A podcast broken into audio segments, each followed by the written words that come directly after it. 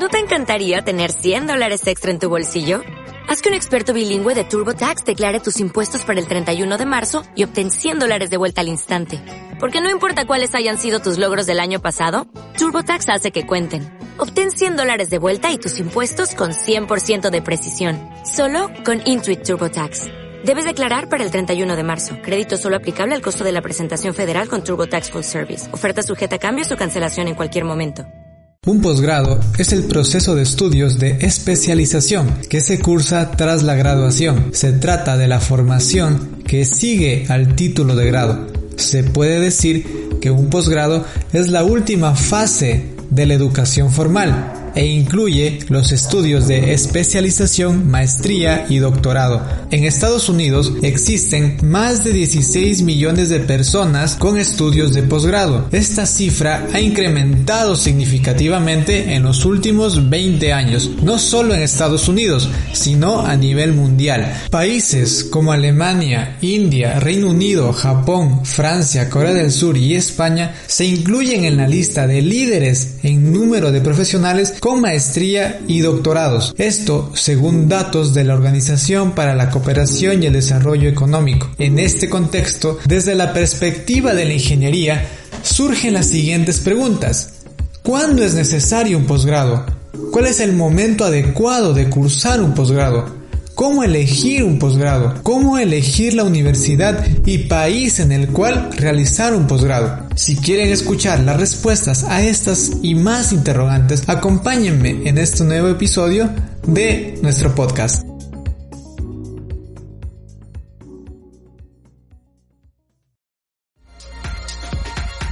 Bienvenidos a Ingeniería con Henry Hola, hola colegas, bienvenidos a un nuevo podcast de Exploradores de la Ingeniería aquí en Ingeniería con Henry. El día de hoy tenemos un tema muy polémico, las maestrías en ingeniería. Hice un par de encuestas en Instagram respecto al tema, cuyos resultados iremos presentando a lo largo del episodio. Considero que en su gran mayoría los estudiantes y profesionales de la ingeniería tienen claro el hecho de que cursar una maestría es una oportunidad de crecimiento profesional. Es innegable que un máster puede proporcionar nuevas competencias que nos permitan destacarnos o desenvolvernos de mejor manera en un campo de interés. La motivación principal para cursar un máster es acceder a un mejor presente y futuro dentro del campo laboral, aunque ojo, no es la única motivación para seguir un máster o estudios de posgrado en general. Una maestría no es el único medio para generar experticia en un determinado campo. El proceso de aprendizaje y consolidación de conocimientos puede producirse a través de otros medios, como por ejemplo la vinculación directa con la experiencia de aplicación. Obviamente, en un escenario en el cual se cuente con la supervisión y guía de un profesional distinguido,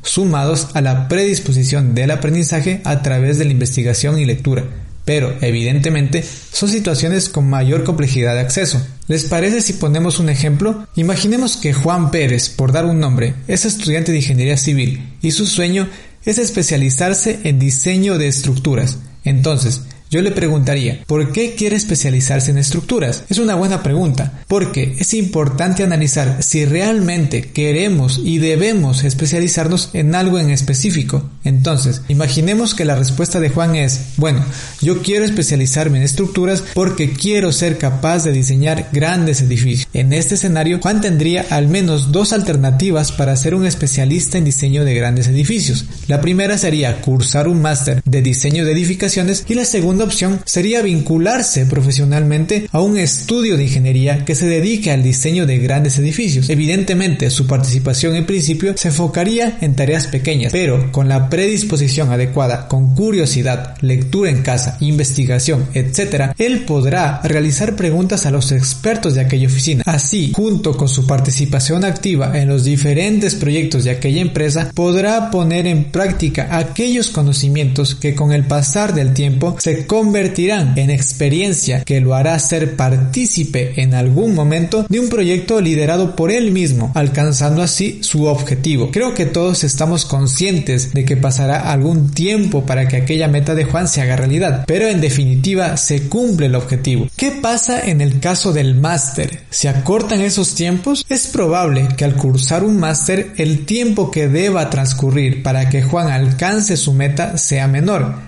Sin embargo, dependerá mucho del programa del máster, sus docentes, su duración y su calidad académica. Por su parte, que inmediatamente luego de finalizar el máster Juan esté totalmente preparado para diseñar grandes edificaciones dependerá de su experiencia profesional previa o la ausencia de la misma, en cuyo caso hará necesario que Juan busque aquella experiencia profesional como parte de un equipo de trabajo previo a la realización de proyectos de manera autónoma. Y aquí surge otra pregunta. ¿Cuál es el momento adecuado para cursar un máster? Y aquí mi opinión. Depende mucho de las circunstancias. Por ejemplo, si luego de graduarte de la universidad accedes a una beca para estudios de posgrado, no puedes rechazarla con el argumento de debo tener experiencia primero. Pero si puedes decidirlo y está en tus posibilidades, es recomendable explorar el campo laboral en el cual pretendo especializarme y si no es el caso, puedo incursionar en otros campos de mi profesión, porque en definitiva se puede aprender de todo y se puede aplicar conocimientos de otras especialidades en mi línea de interés. Por ejemplo, si quiero ser especialista en hidráulica y mi primera experiencia profesional es relacionada al campo de las carreteras, en un futuro podré tomar mejores decisiones en proyectos hidráulicos que tengan que ver con carreteras. Yo soy fiel creyente de aquel pensamiento de Steve Jobs acerca de la conexión de los puntos hacia atrás. Él decía, no puedes conectar los puntos mirando hacia adelante, solo puedes hacerlo mirando hacia atrás. Así que tienes que confiar en que los puntos se conectarán de alguna forma en el futuro. Tienes que confiar en algo, tu instinto, el destino, la vida, el karma, lo que sea. Esto lo dijo en su discurso en Stanford. Pueden buscarlo en internet, se los recomiendo un montón. La idea de Jobs se fundamenta en que debemos confiar en que nuestras decisiones actuales, por dispersas que parezcan, tienen una razón de ser y que en el futuro, al ver hacia atrás, nos daremos cuenta que nada fue casualidad y que podemos aprovechar cada experiencia adquirida para enriquecer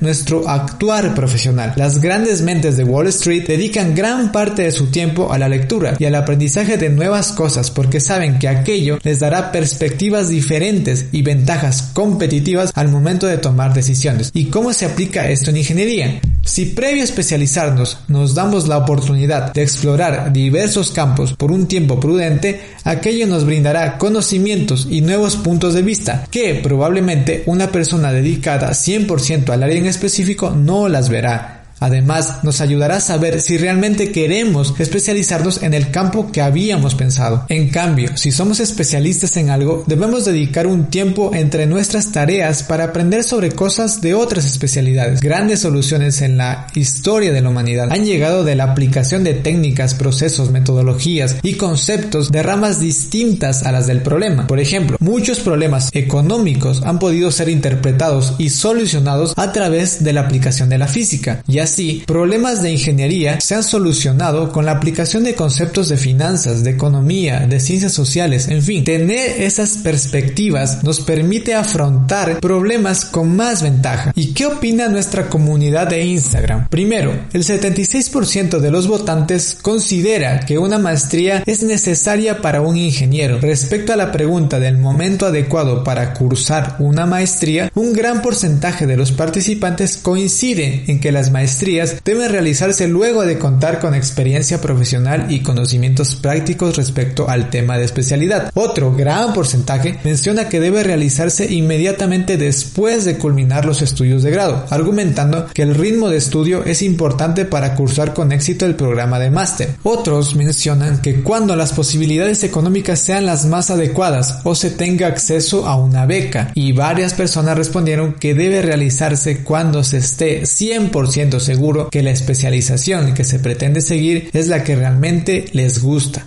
Con respecto a este último punto, coincido en que se debe estar 100% seguro de la maestría a seguir. Es decir, luego de evaluar las posibilidades y alternativas, no debe quedarnos duda de que la decisión que estamos tomando es la más adecuada. No debemos apresurarnos en la elección de una maestría, por moda, porque mis amigos lo están haciendo, porque es la maestría que mi familia quiere, etc la elección de la maestría o la elección de cursar una maestría es personal.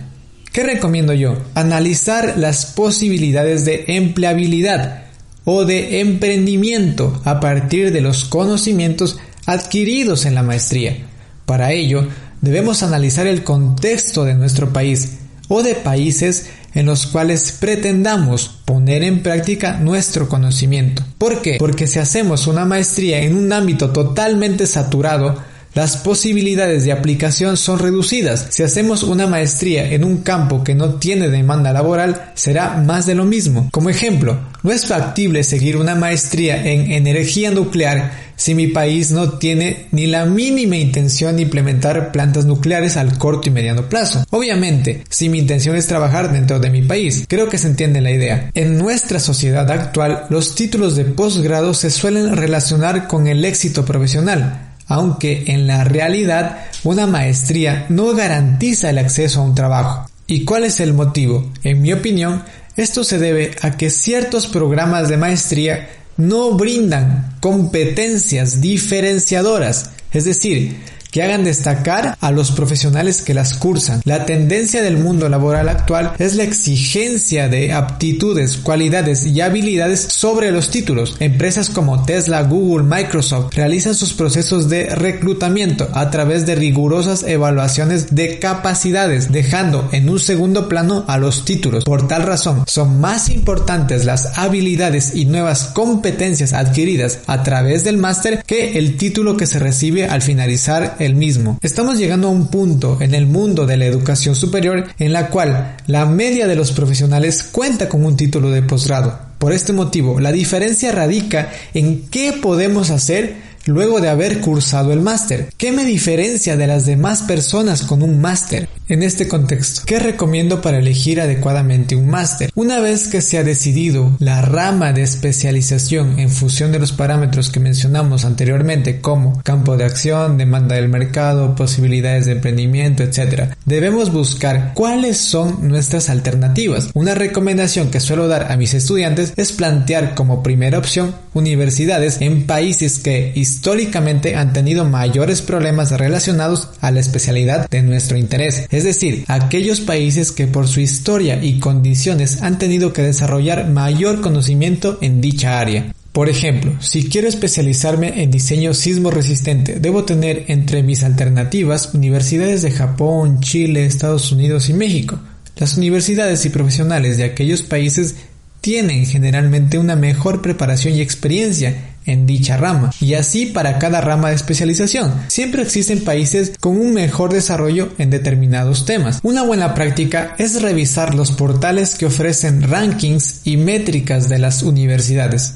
En aquellos rankings es posible clasificar a las universidades por especialidades, porque una universidad puede ser considerada la mejor del mundo a nivel general, pero no significa que todas sus carreras o especialidades sean las mejores del mundo. Por ejemplo, según el portal QS World University Ranking, la mejor universidad del mundo en la actualidad es el MIT de Estados Unidos, pero la mejor en la especialidad de ciencias sociales y administrativas es la Universidad de Harvard. Esto cambia cada año porque depende de muchos factores e indicadores. Entonces, estas métricas nos permiten identificar las mejores universidades del mundo en cada especialidad. Luego, debemos analizar evidentemente el tema económico. Si no se cuenta con acceso a una beca, los estudios en las universidades top del mundo resultan demasiado costosos. Sin embargo, es ahí cuando debemos analizar otras alternativas, incluidas las de la oferta local de nuestro país. La mayoría de universidades cuentan con una planta docente de gran preparación y experiencia, cuyos conocimientos no le piden favor a ninguna universidad del mundo. En tal caso, es necesario evaluar la oferta académica, cuáles son las asignaturas que se van a impartir, quién será el docente a cargo de cada asignatura, cuál es su experiencia, qué tan bien organizado se encuentra el programa, cuál es su duración, qué tiempo lleva en el mercado, etc. Y de ser posible, es de gran ayuda hablar con una persona que haya cursado dicho máster y conocer a detalle su experiencia. Quiero recalcar que uno de los aspectos más importantes de una especialización